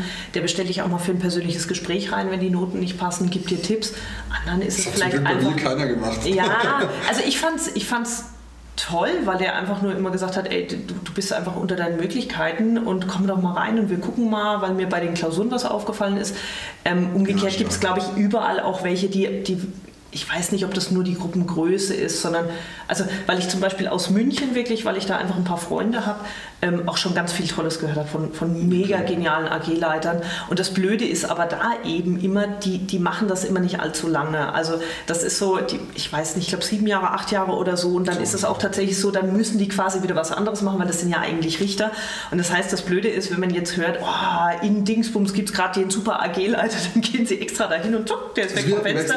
Ja, oder sie landen beim anderen. Ne? Oft gibt es ja dann auch zwei. Also ich glaube, nach, nach einem AG-Leitern oder nach einem Ausbildern zu gehen, ist eine Glückssache. Nicht so viel. So, und ähm, das eins geht, ist, besser geht immer und schlimmer geht auch immer. Ja. Ähm, und ich glaube, im Durchschnitt ist es echt immer noch ganz gut. Also da, da kenne ich jetzt keinen Gerichtsbezirk, wo mir die Leute sagen, boah, geht gar nicht. Da ja, es kommt, aber es gibt, wir hatten, also wir hatten ein, zwei AGs, die mussten abgebrochen werden. Aber auch ja, nur, weil wir ihnen gesagt haben, so, das, das klappt nicht. Also hier einfach vorlesen, zwei Monate vom Examen, tut mir leid, wir gehen jetzt. Ja. Und das wurde dann, auch, wurde dann auch gemacht. Aber Bewertungen habe ich noch nirgendwo gehört. Okay, die Frage ist, wie einfach ist es, äh, den Ort oder das Bundesland zu wechseln? Ich kann mir vorstellen, dass das Bundesland nochmal wesentlich schwieriger ist als der Ort, aber auch der ist scheinbar schon schwer. Ja, also ich weiß das. Bei uns war es so, eine hat tatsächlich während des Refs gewechselt zu uns und die hat erzählt, also das war irgendwie familiär, keine Ahnung, also das war ein Härtefall. In Härtefällen scheint es mal zu gehen, aber eigentlich wird während des äh, Referendariats nicht gewechselt. Also steht auch wirklich in diesem komischen Merkblatt, was es gibt, dass eigentlich ein Wechsel während des Referendariats nicht mehr möglich ist. Ähm, was anderes ist eine Frage, wo, wo immer ganz viele Kursteilnehmer auch auf mich zukommen und sagen, ja, ich überlege, mache ich das zweite Examen in Bayern oder ähm, gehe ich vielleicht in ein anderes Bundesland? Hat sich, glaube ich, ein bisschen entschärft, weil die ganze Zeit war es ja so, ihr hattet ja noch die große Ehre, elf Klausuren im zweiten Stimmt, Examen zu schreiben. Die anderen Bundesländer haben dann oft acht oder so. Jetzt sind es auch in Bayern, yay, nur noch neun Klausuren. Ich weiß gar nicht, ob das so gut ist, aber es freuen sich mal alle drüber, deswegen will ich Ihnen die Freude nicht nehmen. Also von daher glaube ich, ein Grund aus Bayern wegzugehen ist weg, wobei ich auch das nie einen Grund fand, muss ich ganz ehrlich ja, sagen. Bei manchen ist auch Steuerrecht ein Grund, aber da haben sie uns auch die Angst genommen, weil Steuerrecht die beste Klausur ist im Studium. Damit ziehen sich alle hoch. Ey, da machst da gehst in Lehrgang, der ist manchmal gut, manchmal schlecht, dann gehst noch irgendwo zwei Wochen ins Rep und das kann man auch, lernen. aber man kämpft schon auch. Aber man kann es lernen. Ne? Ich finde, das ist zumindest irgendwie, da finde ich Preis-Leistung ganz gut. Also ich glaube, das ist überhaupt kein Grund. Bitte Leute, geht nicht wegen Steuerrecht aus Bayern weg. Das ist ein Quatsch. Und ich glaube auch ansonsten, ich glaube schon, dass es so ist. Also der Ruf ist immer, dass das zweite Examen in Bayern und Baden-Württemberg am schwersten ist, wie es halt schon von der Schulzeit her so ist. Und man kennt es ja vom ersten schon. Also Ja, ich denke mir immer, erstens, Ihr. Ihr, ihr habt ein neues, ihr habt sonst ein neues Landesrecht. So, ihr habt ein neues Baugesetz Am wahrscheinlich. Ende beziehungsweise dürft Bleiben. ihr nicht mehr kommentieren. Ihr dürft nicht mehr kommentieren. Dann ist man irgendwo an einem Punkt, wo äh, die Kommentare auch gegebenenfalls, also ich weiß nicht, na, wobei die sind, die sind ja nicht, die sind ja nicht landesrechtsspezifisch, also das macht keinen Unterschied. Aber ähm, dann, dann bin ich irgendwo in einem fremden Bundesland, habe dort das Examen nie geschrieben gehabt und das erste, das zweite zeichnet sich ja schon so ein bisschen ab, wie das erste war. Also ich, ich habe mir zum Beispiel sagen lassen, dass in Bayern schon sehr viele Spezialprobleme sind, während dafür andere Bundesländer sehr, sehr viel akribischer sind. Jetzt gehen wir mal davon aus, du hast irgendwie lauter Spezialprobleme kennengelernt und ausgearbeitet und so dein erstes Examen geschrieben und jetzt sollst du auf einmal Korinthen äh, kackerisch, ähm, nein, sehr spezifisch einfach ins Detail gehen, dann wird es halt irgendwann schwierig. Ja. Und deswegen nur um das Examen leichter zu haben, glaube ich nicht. nicht gehen. Weil die Leber wächst mit ihrer Aufgabe, habe ich mal gehört. Ja, und ich meine, ich finde, man kann das ja immer von zwei Seiten sehen. Die andere Seite ist, und das ist wirklich so, es ist immer so, wenn man sagt, man hat zweites Examen in Bayern geschrieben, der Rest der Welt kniet vor einem nieder, ist schon echt so ein bisschen, ganz witziger Fun-Fact, Freundin von mir hat in äh, Australien oder Neuseeland, nee, ich glaube äh, Australien die Wahlstation gemacht und da war es wirklich immer alle so, Bavaria, oh, das heißt, die wissen am anderen Ende der Welt kniet Lieder, der ist Naja, in Bayern. mit Bier und Oktoberfest. Nee, nee, nee, tatsächlich, weil sie wirklich gesagt haben, wow, ihr könnt so viel. Und es ist wirklich so, die verlangen viel, aber man lernt auch was. Also ich glaube, das ist kein Grund zu gehen. Umgekehrt glaube ich aber schon, wenn man jetzt sagt, äh, eigentlich hält er nichts in Bayern und eigentlich kann, ey, ganz ehrlich, dann muss man, glaube ich, auch nicht in Bayern bleiben. Also ich glaube jetzt auch das Landesrecht umzulernen und so, das ist ein Aufwand, sich umzustellen, wann man anders oder nicht, nicht mehr kommentieren darf ist was, wo man sich umstellen muss, aber es geht. Ne, ich will bloß immer sagen, weil immer alle so das Gefühl haben, sie müssen jetzt aus Bayern raus, weil es so schwer ist, finde ich völlig unnötig. Glaube ich, Du hast ja auch das erste geschafft. Ja, und, und man schafft dann auch das Zweite. Also ich finde, der große Vorteil ist, im Referendariat wird man endlich gezwungen, Klausuren zu schreiben und ähm, wer das Erste geschafft hat, schafft normalerweise auch das Zweite. Es fallen Leute durch, klar, aber äh, man hat auch da einen zweiten Versuch. Nee, also man muss nicht Nee, fliehen. würde ich auch nicht, würde ich auch nicht sagen. Ähm, die Frage ist jetzt hier auch wieder gestellt worden. Wenn man sich in München bewirbt, kann es sein, dass man ans Landgericht Memmingen kommt. Äh, ja, also äh, das kommt halt immer darauf an, in welchem Bezirk das Ganze ist. Ich glaube auch, dass wenn ein OLG-Bezirk voll ist, dass man dann irgendwie eine Benachrichtigung bekommt, dass man vielleicht woanders hin muss. Aber es ist jetzt nicht so wie in anderen Bundesländern, dass man noch Wartefristen hat. Also in Berlin habe ich das mitgekriegt, dass du irgendwie vier Semester Wartezeit, bis du ins Ref kannst. Ähm, Ja. das Also in gibt's Bayern, nicht. äh, ne, die, die sind vorsichtig auf der Homepage und so, aber gab es seit zig Jahren, Jahrzehnten wahrscheinlich nicht mehr. Also normalerweise kriegt man in Bayern immer einen Platz. Es ist so, im OLG-Bezirk ist es so, man kann Wünsche angeben. Das heißt, man sagt, ich bewerbe mich beim OLG entweder Bamberg oder Nürnberg oder München. Dann gebe ich an, ich will in den Landgerichtsbezirk da und da. Und dann kann man normalerweise hingeben, am liebsten würde ich zum Beispiel nach Fürth Zweiter Wunsch Erlangen, dritter Wunsch Neumarkt oder so. Und die versuchen, so gut es geht, die Wünsche zu berücksichtigen. Und das heißt also zumindest, was ich so höre, einer der drei Wünsche klappt normalerweise schon. Und man darf sich auch parallel noch an einem anderen OLG bewerben. Dann muss man es bloß ehrlicherweise auch angeben. Und dann wäre es halt so, dass die dann notfalls auch mal sagen, naja, also der hat sich noch woanders beworben, das geht schon, dann kann man den auch mal woanders hinschicken oder so. Aber also, dass man wirklich immer seinen Erstwunsch kriegt, klappt nicht immer. Ja, und informiert euch mal ein bisschen. Ich bin da zum Beispiel sehr blauäugig rangegangen, habe Neumarkt einfach reingeschrieben als erstes. Und dann kam ich ans OLG in Nürnberg, aber musste nach Regensburg in die Arbeitsgemeinschaft, ans Landgericht und war auch der Einzige, der am, in, in Regensburg eingestellt, äh, in Nürnberg eingestellt worden ist, aber auch am selben Tag und dann für die Einführungsveranstaltung nach Regensburg sollte. Und äh, dann, dann habe ich sie aber versehentlich in Nürnberg schon gehört. Weil ich nicht gecheckt habe, dass das, also ich bin ja mit der Masse mit und ich war aber der Einzige, der sich hätte absondern müssen und dann bin ich danach auch zu den Vortragenden hin und habe gesagt, hey, wie schaut's aus, muss ich mir das nochmal geben oder kann ich eine Unterschrift haben, dass ich schon da war? Das klappt dann auch. Aber informiert euch so ein bisschen, ist aber, glaube ich, eine Seltenheit, ist. bevor jetzt alle Angst kriegen. Nee, also das ist, glaube so, ich, eh Aber informiert euch ein bisschen, wo welcher Bezirk, wie funktioniert das, ist euer Heimatort vielleicht in einer ganz anderen äh, Arbeitsgemeinschaftsrichtung, als ihr euch das eigentlich vorstellt. Das schadet nicht. Ja, und ich glaube auch, ähm, die, die kleinen Gerichte sind zumindest jetzt für die praktische Ausbildung manchmal gar nicht so verkehrt. Weil also bei mir war es zum Beispiel, die haben sich tierisch gefreut, dass mal wieder ein Referendar da ist und so. Also kann man, glaube ich, schon durchaus machen. Ähm, aber ja, ich glaube, gerade wenn man so ein bisschen, ich sag mal, am Kaff als Erstwunsch angibt, den kriegt man, glaube ich, fast immer, weil natürlich alle immer in die, in die, großen Städte wollen. Und da kann es dann auch mal sein, dass man woanders hinkommt. Könnte man aber dann notfalls tatsächlich auch ablehnen, Echt? Und ja, da habe ich nachgeguckt. Also kann man dann auch ablehnen. Blöde ist bloß, ähm, wenn man sich dann erneut bewirbt, heißt das nicht, dass man dann unbedingt seinen Erstwunsch kriegt oder so, sondern hm, kann natürlich auch wieder doof gehen. Aber wenn ich jetzt zum Beispiel mich an zwei OLGs parallel bewerbe, am ersten halt irgendwie am Arsch der Heide einen Platz kriegt, dann könnte ich auch da ablehnen und das andere nehmen oder so. Da muss man bloß ein bisschen mit den Fristen aufpassen. Aber ich finde generell immer, das klingt alles kompliziert. Wenn man die Leute an der Referendargeschäftsstelle anruft und vernünftig mit denen ja. redet, klappt das auch. Und fragt auch, wie gesagt, wo die Arbeitsgemeinschaft stattfindet, weil ich war zum Beispiel so blauäugig und dachte, passt, wenn ich mich in Neumarkt bewerbe, kriege ich Neumarkt eine Arbeitsgemeinschaft, was halt Quatsch ist. Also, die gibt's so, nein, die gibt es nicht. Und das war halt einfach, aber ich habe auch nicht drüber nachgedacht. Also ich habe mich noch nicht mal. Und du hast es auch überlebt. Ich habe mich noch nicht mal besonders dämlich angestellt. Ich habe einfach nicht drüber nachgedacht. Und ähm, insofern ja, das sollte man vielleicht bedenken. Aber wie gesagt, wenn man die kleinen Gerichte auswählt, dann kommt man da auch hin. Mhm. Ähm, bei uns wurden zwei oder drei statt ans Landgericht, ans Amtsgericht Weiden, glaube ich, verbucht. Das ist schon eine Dreiviertelstunde Fahrzeit, aber da spricht man halt dann mit dem Ausbilder, der sagt, hey, ich wohne eigentlich in Regensburg, ich bin da hingewiesen worden, bitte lass mich nicht so oft kommen und dann. Die haben schon. meistens ein Einsehen. Wonach wähle ich denn meine Stationen aus? Also im ersten Video haben wir schon dargestellt, welche Stationen es gibt. Äh, die einzigen Stationen, die man wirklich wählen kann, ist Anwalt und ähm, die Wahlstation. Bei der Wahlstation hat man wieder die vier oder fünf Berufsfelder. Wirtschaft, Verwaltung, ähm, Justiz Soziales. und Anwalt und Soziales, dann sind es fünf. Genau. Mm, und ansonsten beim Anwalt ist man relativ frei. Das äh, da weiß ich nicht, ob man da auch ins Ausland könnte. Ich darf glaube man. schon. Darf, darf man, gell? Ja, darf man. Ist halt die Frage, wie sinnvoll das ist vom Examen. Boah, ich bin halt so ein, ich habe ich, ich es nicht ins Ausland geschafft leider, ich bin so ein ja. alter äh, Zuhausebleiber.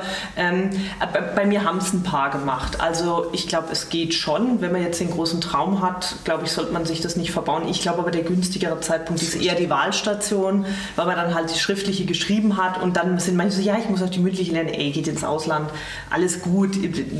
Ich mache ja was Juristisches, ich bin ja nicht raus. Aber ich glaube, jetzt in der Anwaltsstation würde ich, wenn, die darf man splitten, das wissen manche nicht das heißt, man Stimmt. kann zwischendurch wechseln und dann würde ich vielleicht eher gucken, dass ich die erste Hälfte im Ausland mache, die ja. zweite Hälfte dann wieder hier und dann suche ich mir halt einen Anwalt, der mich nicht viel sehen will. Und ich glaube, dann geht es auch wieder klar. Aber ich glaube, es ist halt super doof, einfach wenn du im Ausland bist und du musst da halt wahrscheinlich auch ein bisschen arbeiten. Ja. Dann musst du noch lernen und dann hast du nichts davon. Voll. Also, und ansonsten, ähm, wo man natürlich noch eine Stationenwahl treffen kann, ist bei der Verwaltung. Ähm, und also, also, eigentlich schon noch mehr, als ich gerade gesagt habe. Ich habe zum Beispiel wählen können zwischen Star und ähm, dem Gericht. Das geht aber nicht an allen Gerichten. Bei ja. vielen bist du bei der Star und die, die weisen nur an Strafgericht zu, wenn es Übrigens, weil es bei uns vorgekommen ist, was ihr bitte niemals macht, weder als Mann noch als Frau, wenn euch äh, zwei Oberstaatsanwältinnen auf dem Gang begegnen, dann begrüßt ihr die als Typ niemals mit Na Mädels. Das hat einer bei uns gemacht das kam nicht so gut an. Ah, da habe ich auch noch einen. Das war schon so ein Spezialist, muss man schon sagen. Der hat auch ein Talent dafür gehabt, einfach alles falsch zu machen und der war auch echt ein bisschen komisch. Aber Na Mädels am Gang zu den Oberstaatsanwältinnen ist nicht so clever. Ja, und was übrigens auch nicht so clever ist, wir haben uns in Grund und Boden geschämt. Wir waren in der Strafstation, dann musst du eben plädieren. Äh, und dann gab es am zweiten Tag einen Erlass des Präsidenten des Oberlandesgerichts, dass man gefälligst unter der Robe keine kurzen Hosen und Flipflops anzuziehen hat. Wo ich mir dachte, boah, dass euch das einer sagen muss, Leute. Also so ein bisschen, wenn man bei Gericht unterwegs ist, man repräsentiert den Staat. Ne? Bisschen Anstand Ja, Jeans und Hemd wäre schon ganz gut. Oder ihr fragt einfach nach. Also ja, meine, kann man das, ja auch. Wenn man, wenn man unbedingt meint, man möchte ihn kurz... Ich habe das wirklich gemacht. Ich habe meine Richter gefragt, wie schaut es aus, wenn es hier 36 Grad hat. Kann ich in einer sauberen, kurzen Jeans und einem Hemd kommen? Und er hat gesagt, nein. Und dann habe ich gesagt, passt, dann ziehe ich eine lange an und gut ist. Ja. Und wenn ihr keine Zeit habt, den zu fragen, dann nehmt einfach eine lange in dem Rucksack mit und fragt ihn einfach vor Ort, ist das okay oder soll ich mich schnell am Klo umziehen? Fertig aus, das geht. Das, Ja. Da ist einem auch keiner böse, ähm, aber man sollte nicht einfach sich da drüber hinwegsetzen und dann da sitzen und ja. Ja. Auch nicht, wenn das hinter dem Tisch keiner sieht.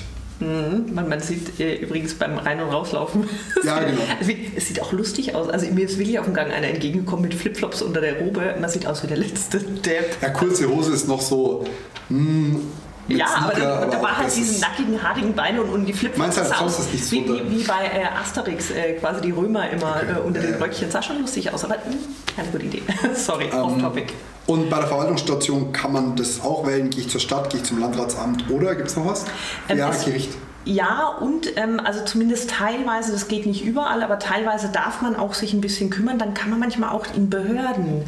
Also zum Beispiel ähm, bei uns in JVA. Nürnberg kann man zum Flughafen. Ich glaube, JVA könnte Doch, auch, gehen. Zumindest teilweise. Also man kann auch das Ganze. Das dass man so auch wieder abgeordnet splitten. wird oder so. Man ja. kann auch zum Verwaltungsgericht, genauso Genau. in der Zivilstation kann man zum Familiengericht auch. lassen auch nicht alle zu, aber da kann man sich schlau machen. Und ich finde, es lohnt sich auch mal. Also, ähm, ich, wenn man mal beim Familiengericht ein bisschen war, ich meine, gut, jetzt ist vielleicht Quatsch, Familienrecht ist ja nicht mehr so viel dran, aber bei uns war es damals so, ja, wenn man da mal rauf und runter Unterhalt berechnet hat, dann ist das im Examen auch nicht mehr so schlimm. Aber ich glaube eben gerade auch, es ist ja auch mal spannend, also am Verwaltungsgericht ist doch mal nochmal eine andere Perspektive, als wenn ich da am Landratsamt in, eben- in einer speziellen Abteilung bin Ja, das so. haben ein paar bei uns auch gemacht. Ja. Cool. Ähm, jetzt hier lohnt sich die Verwaltungsstation am Landratsamt oder am Verwaltungsgericht, wenn man ein besonderes Interesse dafür hat. Ich persönlich hatte es zu der Zeit nicht. Äh, also insofern kann ich das nicht beantworten. Weißt du dazu was? Äh, ja, also vielleicht aus der Perspektive, ich selbst hatte dieses Interesse auch nicht so. Übrigens für alle, die Angst vor der Verwaltungsstation hatten, weil ich hatte sie, weil. Verwaltung und ich, ey, ich muss zugeben, es hat eigentlich echt sogar Spaß gemacht. Also ich war im Rechtsamt, ich habe richtig coole Aufgaben gekriegt und so. Also es ist dann gar nicht so schlimm. in Ähm, in der Hinsicht ist es tatsächlich eher so, die zwei besten Freundinnen von mir, die waren äh, Verwaltungsrechtler mit Herz und Blut und haben darauf gehofft, jetzt geht's rund. Die waren tatsächlich eher enttäuscht weil es halt doch, ja, man prüft halt irgendwie mal so einen Bescheid oder so. Aber da habe ich einen Tipp, wer sich für Verwaltungsrecht interessiert. Es gibt die, ich hoffe, die Bezeichnung ist richtig, Verwaltungshochschule in Speyer. Also wenn man Speyer und Verwaltungsrecht googelt, findet man sofort. Ähm, und da darf man sogar von Bayern, man muss sich zwar darum kümmern und brav fragen, aber man darf dann dorthin gehen, sind ein paar Monate und da kriegt man wirklich richtig ordentlich verwaltungsrechtliche Ausbildung und äh, es muss auch sonst so ein bisschen sein wie, wie äh, quasi äh, irgendwie Internat äh, mit Schullandheim kombiniert. Also es scheint echt auch eine richtig coole Stimmung zu sein. Und die haben gemeint, also wenn man da Bock drauf hat, das lohnt sich auf jeden Fall. Krass, klingt auch irgendwie spannend. Ja, also es ist ein bisschen Organisationsaufwand, einfach dann wirklich bitte mit der Referendar Referendargeschäftsstelle ins Gespräch kommen, mit Speyern mal in Gespräch kommen. Man muss halt ein bisschen sich kümmern um eine Wohnung oder so, aber das muss richtig gut sein. Cool, dann haben wir zum Wohin, in Anführungsstrichen zum Overtopic mal alles abgeschlossen. Dann geht es jetzt in die Bewerbung rein. Äh, hier wurde gefragt, die typischen Fragen im Bewerbungsgespräch oder im Vorstellungsgespräch. Ich habe mich da gefragt, das nach dem Examen ist, weil für das, für das Referendariat habe ich mich nirgendwo richtig bewerben müssen. Ich hatte kein Vorstellungsgespräch. Ist also auch generell so. Also man muss halt diesen fürchterliches äh, Formular-Dingsbums ausfüllen. Das schickt man hin und dann kriegt man halt einen Platz zugewiesen. Also da gibt es keine Vorstellungsgespräche. Wo ich tatsächlich welche hatte, war dann, ähm, als ich mir einen Ausbildungsanwalt für die Anwaltsstation gesucht habe. Also viel ist es auch einfach so, dass man hinschreibt, will er hin und dann sagen die, ja, kommen Sie halt einfach vorbei. Aber bei mir war es auch so, ich wollte auch einfach ein bisschen wissen, wo ich hin will. Und da hatte ich ein paar ja, Vorstellungsgespräche. Also die haben halt gesagt, kommst mal rein, dann quatschen wir ein bisschen. Ähm, und die haben eigentlich im Endeffekt einfach nur gefragt, warum mich die Kanzlei interessiert und tatsächlich auch immer aktiv, ob ich was machen will oder ob ich bloß, ähm, bloß die Pflichtaufgaben machen will und dann halt wieder weg sein will. Aber ansonsten im Ref hat man Nee. keine Vorstellungsgespräche. Nee, bei den Richtern halt mal, man stellt sich vor im Gespräch, aber das ist ja kein klassisches Vorstellungsgespräch, keine Bewerbung. Da ist der, der ist, das, das, wie sagt man, da ist die Katze dann schon aus dem Sack oder man, da ist der, da ist der Cash gegessen. Ja, genau. Ähm, Wann es genau losgeht mit äh, Bewerbungsfristen bzw. Anmeldefristen, das sollte man tatsächlich, glaube ich, im Blick haben. Ich habe das zufällig erfahren, dass ich mich schon langsam mal bewerben sollte, wenn ich mich nicht ganz täusche. Aber äh, Story of my life, also das ist halt klassischer Moritz. Siehst du, da war Story of My Life. Ich hatte zum Glück eine sehr gute Freundin, die sehr gut in sowas ist und mir gesagt hat, ey, Nicole, mach mal. Also ich habe es nachgeguckt für sie. Es ist tatsächlich so, dass man sich immer, also in Bayern zumindest gibt es zwei Einstellungstermine. Entweder zum April geht's los, 1.4. oder halt erster Werktag oder im Oktober, 1. Oktober oder erster Werktag. In anderen Bundesländern übrigens da echt mal ein bisschen gucken. Teilweise, ähm, ich glaube, in NRW ist es so, dass sie sogar jeden Monat einstellen. Ja, irgendwo habe ich das gehört. Genau, in Hessen ist es ein bisschen versetzt und so. Also das findet man aber super gut, wenn man es googelt. Also das kriegt man super, aber ne, für Bayern jetzt quasi erstmal entweder für den Oktober oder für den äh, Januar. Und jetzt ist es so, wenn Sie jetzt im Oktober anfangen wollen, ist Bewerbungsende am 20. Juli. Also 20. Juli und das ist auch jedes Jahr grob gleich, vielleicht mal um ein, zwei Tage hin und her, aber das ist dann eben die Bewerbung. Und da ist aber das Gute, es kann ja sein, dass man bis dahin noch nicht alle Unterlagen beisammen hat, wurde glaube ich dann auch gefragt. Ähm, wenn man zum Beispiel die mündliche einfach noch nicht gehabt hat, hat man halt noch kein Examenszeugnis. Aber dann ist es so, dass man sich trotzdem schon bewerben kann und auch muss bis zu diesem Zeitpunkt. Und die kriegen dann einfach vom Landesjustizprüfungsamt sowieso mitgeteilt, welches Endergebnis sie haben. Also das geht, wenn man noch nicht ganz fertig ist quasi, aber schriftlich muss man schon geschrieben haben. Ähm, dann eben hat man normalerweise ja auch schon die Ergebnisse vom schriftlichen, aber das Ergebnis der mündlichen muss man nicht haben. Wenn man allerdings von außerhalb Bayerns nach Bayern will, dann muss man schon komplett ein Zeugnis haben, um sich Okay. dann in Bayern bewerben zu können. Und ansonsten ist auch so, also ich hatte damals auch die Riesenangst, dass ich irgendwas vergesse, damit einzureichen oder sich. was weiß ich. Die rühren sich. Die schreiben rein, die melden sich nicht, aber die sind nett. Ja, die rühren sich. Also normalerweise schon. Ja, nee, das stimmt. Ich erinnere mich da ganz düster, dass bei Hast mir irgendwie? Zwei, zwei Sachen noch extra gebraucht worden sind oder so und dann telefoniert man ein paar Mal mit denen. Die, die, die rufen wirklich auch nachhaltig an. Penetrant wäre das falsche Wort, aber sie, sie rufen dann auch nachhaltig an. Und bei mir gab es auch so ein, zwei Situationen, wo ich Angst hatte, die mich nicht erreicht. Und dann gab es voll so, der Papa, der, die haben gerade angerufen bei uns daheim, also ich weiß nicht, wo die die Telefonnummer her hatten, aber die waren, die waren da mit Nachdruck dran, Moritz, melde dich da mal. Und das, das klappt schon. Also es sind, ähm, man darf sich echt so ein bisschen vorstellen, wie die nette Chefsekretariat oder die Frauen aus dem Sekretariat im Gymnasium. Also das war so ein bisschen, wenn man ein Problem hatte und es zu denen, die haben einem geholfen Genau. und, und so ein bisschen darf man sich äh, die Geschäftsstelle auch echt vorstellen. Ich würde auch tatsächlich sagen, die Referendargeschäftsstelle, ne, das ist so der Ansprechpartner, mit denen sollte man auch immer ein bisschen nett sein und so. Ich kenne weil- auch schnell die Namen. Die- die, ja. die sind gut, die sind wirklich gut. Ja, und das ist echt super, weil wenn man irgendwas braucht oder irgendwas nicht weiß oder so, es ist wie im ganzen Leben, ne? wenn man nett zu Leuten ist, dann helfen die auch, einem auch echt super nett weiter. Ich weiß gar nicht mehr, was das war. Ich hatte echt für irgendeine Station irgendwie so einen super Sondermist, wo ich irgendeine Genehmigung brauchte oder sonst was. Ähm, die haben sich echt dann auch für mich schlau gemacht. Also äh, keine Angst davor haben, nett da hingehen und fragen und dann funktioniert das auch. Und auch jetzt im Vorfeld, ne, ich meine, die haben echt was zu tun, bitte nicht wegen jedem Quatsch anrufen, aber das im Internet ist manchmal so ein bisschen unübersichtlich. Lieb anrufen und dann helfen die einem echt weiter. Ja, also ich muss sagen, ich hatte mich mit denen wirklich gut verstanden und das hatte seine Vorteile. Äh, Und auch mit den AG-Leitern habe ich mich sehr gut verstanden. Auch das hatte seine Vorteile. es, gab irgendwann, es gab irgendwann den Running Gag bei mir und der Freundin so, ja, Moritz, du und der Ausbilder halt dann mit Namen genannt, hey, kommst ja eh so gut aus, das macht ja alles gar kein Problem. Also ich habe auch irgendwie echt fast alles, was ich gebraucht habe und gewollt habe, habe ich durchgebracht.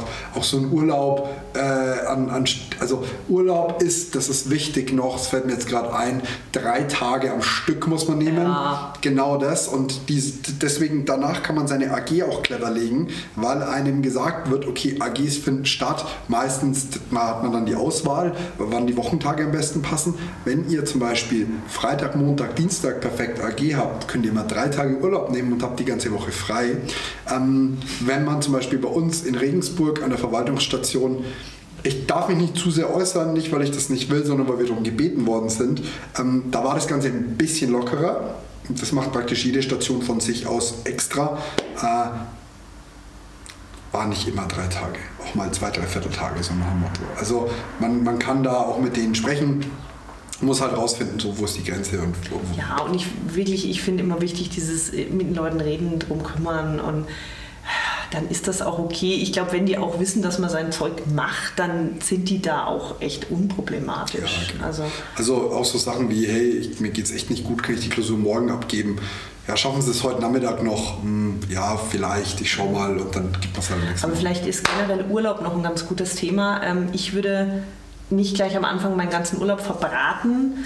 Außer im zweiten Teil des Referendariats, weil ich den nie gebraucht habe. Also da wurden auf einmal die AGs so sau wenig mhm. und da, da ich habe locker 15, 16 Urlaubstage über gehabt am Ende, weil ich die nicht oh, mehr gebraucht habe. Du warst aber auch eh zu unblöd, du warst auch viel krank, ne? Ja, mir ging es auch nicht so gut. Ja, und dann, dann brauchst du ja nicht so viele Urlaubstage. Nee, aber ich habe bloß, ich habe so einige gehabt, die so gesagt haben, oh, Einführungslehrgang war jetzt anstrengend, ich nehme jetzt erstmal eine Woche Urlaub oder so und ich war halt zum Schluss ganz froh, weil es ist so am Anfang, ist es auch so, wenn die AG jetzt mal nicht so cool ist, dann sitzt man halt da drin und sitzt so ein bisschen die Zeit ab und dann ist es halt so. Und gegen Ende ist aber halt echt so, ey, man hat wirklich zu tun, man hat zu lernen. Und da war bei mir irgendwann die Schmerzgrenze, wo ich gesagt habe, ey, jetzt habe ich da diese blöde AG, die, das Zeug, also bei uns war zum Beispiel das ganz Bekloppte der Arbeitsrechtslehrgang war super kurz vorm Examen, ey, wenn ich da erst Arbeitsrecht gemacht hätte, ich wäre nie fertig geworden. Das heißt, ich hatte vorher längst schon irgendwie halt so einen Wochenendkurs ja. gemacht und gelernt und dann sitzt du da drin und denkst dir, ey, was soll denn das jetzt, Leute? Also wer jetzt noch nicht gelernt hat, ist selbst schuld und ich habe echt was Wichtigeres zu tun. Und da war ich einfach saufroh, dass ich noch recht viel Urlaub hatte. Ja, ich habe auch, also Urlaub, wie gesagt, clever legen. Ähm, nur weil ihr eine ganze Woche weg seid, heißt es nicht, ihr müsst eine ganze Woche Urlaub ja. nehmen. Es gab die Leute, die das gemacht haben, aus, aus guten Gründen auch, die gesagt haben, wenn Urlaub irgendwas ist und ich war irgendwie, habe mich an genau dem Tag verletzt, wo ich keinen Urlaub genommen habe, wollten kein, gar keinen das Ärger haben. Nicht. Nee, ja. Das, das weiß ich nicht, ob das, ob das ein Problem wird oder nicht, aber die wollten halt ganz sicher gehen. Ich habe mir gedacht, risky ist gar kein Stress. Ich nehme genau die Tage, die ich Urlaub brauche, nehme ich Urlaub und was ich an den anderen Tagen mache, klärt es aber mit euren Ausbildern ab, weil auch wenn ihr bei Gericht erscheinen müsst, müsst ihr selbstverständlich für diese Zeit auch Urlaub ja, haben. Ja, das ist ganz klar. Das heißt, man spricht mit seinem Richter und sagt, hey, ich hätte gerne die zwei Wochen Urlaub, wie schaut's aus? Dann sagen die, ja, trag für den Tag Urlaub ein oder kommst halt einfach die Woche danach zweimal. Also das ist auch flexibel. Genau. So, dann geht es weiter, ähm, ob man eine Bewerbung für eine Stadt oder das Landgericht angeben soll oder muss. Man, ja, man gibt schon an, in welche welche Richtung man geht, das haben wir ja schon besprochen.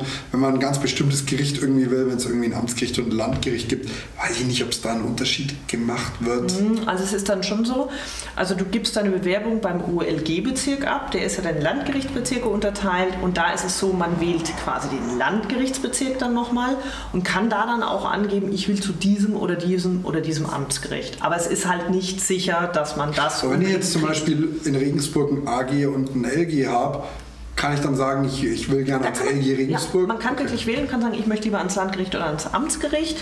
Ist wie gesagt nicht gesagt, dass man es kriegt, aber das kann man angeben. Ich empfehle übrigens Amtsgericht weil äh, da darf man meist mehr machen. Manchmal, aber ich mache halt auch gern was. Aber ich manchmal hätte ich mir, also gerade in Regensburg hatten wir halt so gerade die, gut, da war Strafpro Strafstation, da wärst du eh bei der Stark gewesen und da hättest du mit reingekommen. Aber waren gerade so ein Rockerprozess und so, also so ein bisschen größeres wäre schon spannend, aber wenn du bei der Star bist, darfst du es eh nicht verhandeln, kriegst eh die kleinen Fälle. Ja. Ähm, ja. Nee, Landgericht ist natürlich, da kriegt man oft die größeren Fälle oder so, aber A ist dann so, wenn ich in irgendwie Kammer für Versicherungsrecht bin, dann ist es halt einfach auch nichts, was mir fürs Examen nutzt. Amts Amtsgericht kriegt man halt viele verschiedene Sachen. Das heißt, da fand ich jetzt die Übung fürs Examen ganz gut. Und ich durfte halt richtig viel machen. Also zum Schluss der Richter hat mich fast, also die dürfen eigentlich komplett die Verhandlung machen lassen, aber das war quasi so, die meiste Zeit habe ich geredet und er hat dann immer gesagt, stopp, den Beschluss muss ich machen. Echt? Ich habe ja. kein Wort in der Verhandlung. Siehst du mal, ich, ich habe Zeugen vernommen, oh, ich, ich habe Gutachter vernommen, alles gemacht. Ich kann aber auch sein, dass das einfach, ist ja bei mir schon quasi fast ja, 100 Jahre her, vielleicht ist das heute nicht mehr so Ich hatte einfach einen sehr korrekten Richter auch. Also bei mir, der war also da lasse ich nichts okay. drauf kommen. Okay. Aber das war damals wirklich auch erlaubt. Okay. Ja, geil, hätte ich auch gern gemacht. So, zum Schluss kam die Frage noch, wie wir denn die Übergangszeit zwischen dem Examen bzw. dem ersten Halt und dem Referendariat sinnvoll nutzen können. Ich würde sagen, ein bisschen Urlaub machen, ein bisschen Kräfte tanken, ein bisschen Kräfte sammeln. Ähm, wenn ihr wirklich Bock habt, bereitet euch vielleicht schon mal ein bisschen auf den Zivilrechtslehrgang vor. Ähm, sortiert mal eure Unterlagen. Es ist ganz sicher nicht so blöd, wo ist was, was habe ich aus dem äh, Repetitorium vielleicht noch, was habe ich vom, vom ersten Examen an Karteikarten. Ähm, da auch nicht zu viel aussortieren. Ganz, ganz, ganz vieles braucht man wieder. Ja, definitiv. Ähm, ja. Und ansonsten sammelt Kräfte, fahrt in Urlaub. Ja. Äh, das, das wird, eine, wird eine anstrengende Zeit. Und ja.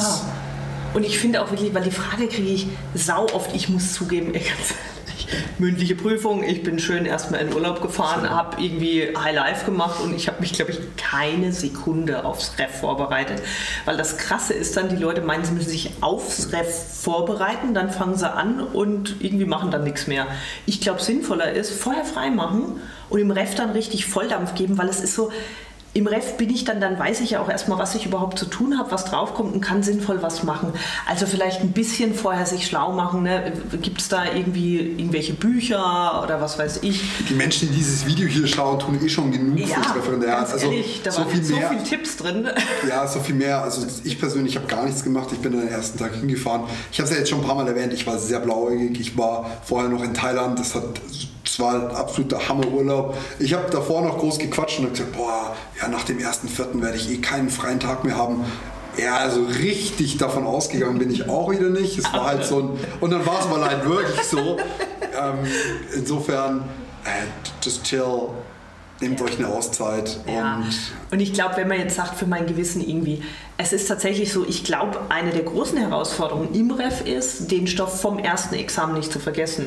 Und das heißt, ich glaube, wenn gar nicht unbedingt so sehr jetzt, weil das Prozessuale, das kriegt man da in den Lehrgängen erklärt und so. Und ich glaube, das ist auch echt schwierig, sich vorher selbst beizubringen, glaube ich. Ja, man hat schon eigentlich fürs, fürs, fürs erste Examen relativ viel gemacht. Man weiß es nur gar nicht. Ja, also, und dann würde ich lieber das wiederholen. Ja. Also dann zum Beispiel, jetzt weiß ich nicht, ob die Leute bei uns im Kurs waren oder so, aber wenn man dann eher vielleicht, ey, fürs Gewissen ein bisschen Memo-Checks wiederholen oder so ein Zeug. Aber ich glaube, das Oder auch macht, echt mal nichts tun. Ja, ne? und wie gesagt, wenn das Gewissen schreit, dann lieber irgendwie mal was wiederholen, als jetzt meinen, man muss da die Bäume ausreißen, schon vorzulernen oder so. Das muss, glaube ich, nicht sein. Ja, wie gesagt, man, ich habe auch das Gefühl, das Referendar wird schon so in zwei Halbjahre eingeteilt, so ein bisschen. Es sind keine Halbjahre, aber so Halbzeiten. Ähm, in der ersten sind alle schon noch so ein bisschen entspannter, in der zweiten lernen dann auch Gar welche drauf. Mehr.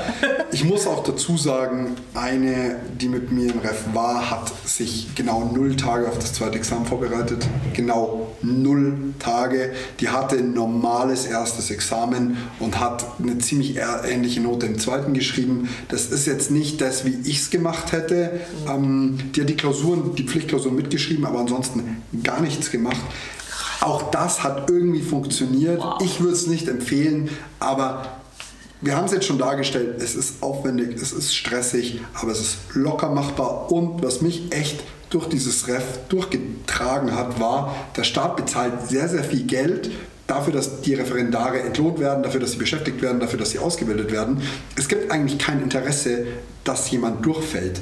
Also nee. so ich glaube auch die Durchfallquote beim zweiten Mal liegt bei unter 1%. Also insgesamt praktisch. Genau, die also die es endgültig nicht schaffen, habe ich auch immer gehört, sind so maximal 2%, weil du hast auf jeden Fall zwei Versuche und wenn es zweimal ganz knapp war, wissen viele nicht, darf man sogar noch einen dritten schreiben und wirklich die, die es dann überhaupt nicht schaffen, das sind sehr wenige. Ja, ja also ich kann es mir fast, fast nicht vorstellen. Und ich glaube, ich weiß nicht, wie das bei dir war, wir noch gar nicht gesagt haben, also mir hat es trotz allem Stress, mir hat es richtig Spaß gemacht. Ich fand das richtig cool, wirklich mal in die Praxis reinzugucken. Und ich weiß nicht, ich bin halt auch eigentlich überhaupt kein Lerner und ich fand das irgendwie cool, mal zu sehen, warum mache ich eigentlich den ganzen Mist und halt wirklich auch mal dann irgendwie, wenn man so ein Urteil geschrieben hat und es liegt dann so vor einem und es wird dann auch wirklich vielleicht so oder ähnlich übernommen. Das war irgendwie mal so was, wo man das Gefühl hat, boah, ich habe jetzt aber auch mal was geschafft. Oder, also keine Ahnung, plädieren in der Staatsanwaltschaft, mir hat es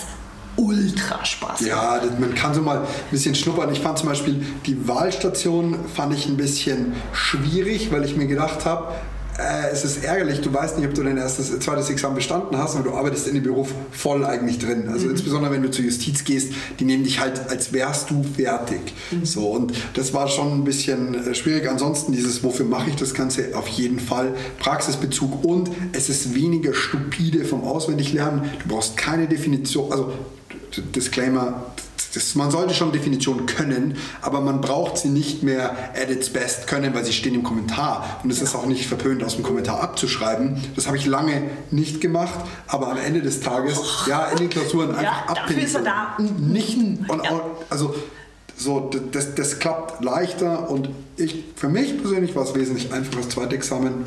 Ja. Es liegt aber auch daran, dass ich jetzt im ersten nicht so übermäßig gut war, dass es da noch was drunter zu kommen gab. Also ja, so also auch wenn das erste jetzt nicht so ganz knapp war, dann äh, also wie gesagt, das macht, macht Spaß, einfach mal was damit zu machen. Es ist auch irgendwie so, ich fand auch, ich meine, ich habe jetzt nicht in Corona mein Ref machen müssen, aber bei uns war auch einfach so, es war eine Gemeinschaft, die Referendare, das war irgendwie cool. Es ist auch so, auch bei Gericht, man ist irgendwie, als Student, man ist immer irgendwie überall so der Idiot.